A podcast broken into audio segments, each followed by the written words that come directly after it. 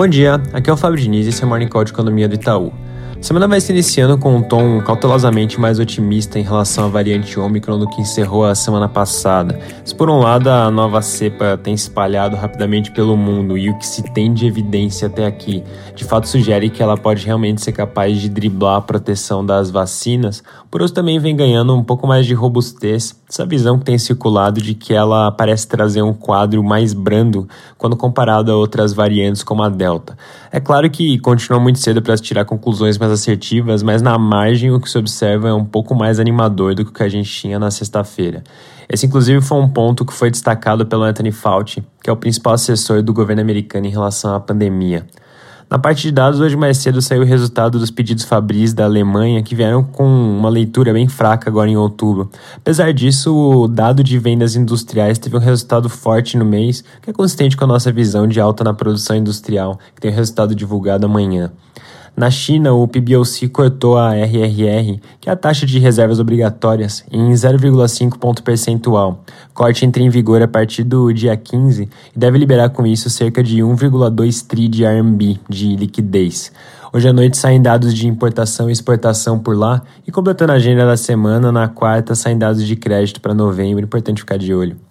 Fechando a parte internacional, na sexta, é, nos Estados Unidos, o payroll acabou tendo um resultado mais fraco do que esperado em novembro, com criação de 210 mil empregos frente à expectativa de 550 mil.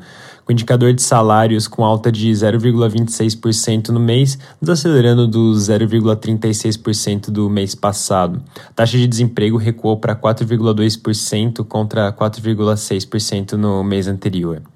Na agenda da semana, destaque para a inflação de novembro, que sai na sexta, que deve trazer ainda mais aceleração, e com isso manter o Fed na direção de acelerar o ritmo do tapering.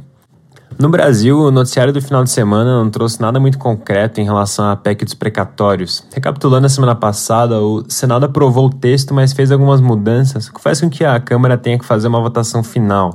Problema é que o prazo está bastante curto para seguir com todo o regimento de uma emenda constitucional, ou seja, passar por CCJ, por comissão especial e só depois para votação em plenário. Por conta disso, o que vem aparecendo como uma potencial solução é fatiar a proposta. A ideia é promulgar as partes em comum dos textos que foram aprovados tanto pela Câmara quanto pelo Senado e, posteriormente, analisar essa parte que ficou diferente. O problema é que ainda não está muito claro quais seriam essas partes em comum e nem quanto de espaço poderia ser aberto com elas para se poder implementar o Auxílio Brasil no valor dos 400 reais. Nesse contexto, os jornais chamam atenção para uma possibilidade que está surgindo do texto em comum não ser capaz de abrir o espaço suficiente para garantir o pagamento do benefício. Todo o assunto ainda vem gerando uma série de impasses e essa ideia de fatiamento parece enfrentar bastante resistência por parte do Senado. Acho que é bem provável que hoje, ao longo do dia, saiam mais notícias sobre essa discussão toda. Então, em breve, a gente deve ter mais clareza de como o Congresso vai proceder. Um outro tema importante na agenda legislativa dessa semana é a votação dos vetos presidenciais, que deve acontecer amanhã.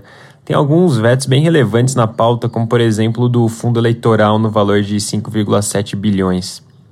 Agenda econômica da semana também bem importante, com destaque para a decisão de política monetária do Copom na quarta, que deve trazer mais um aumento de 150 pontos base, levando a Selic para 9,25%.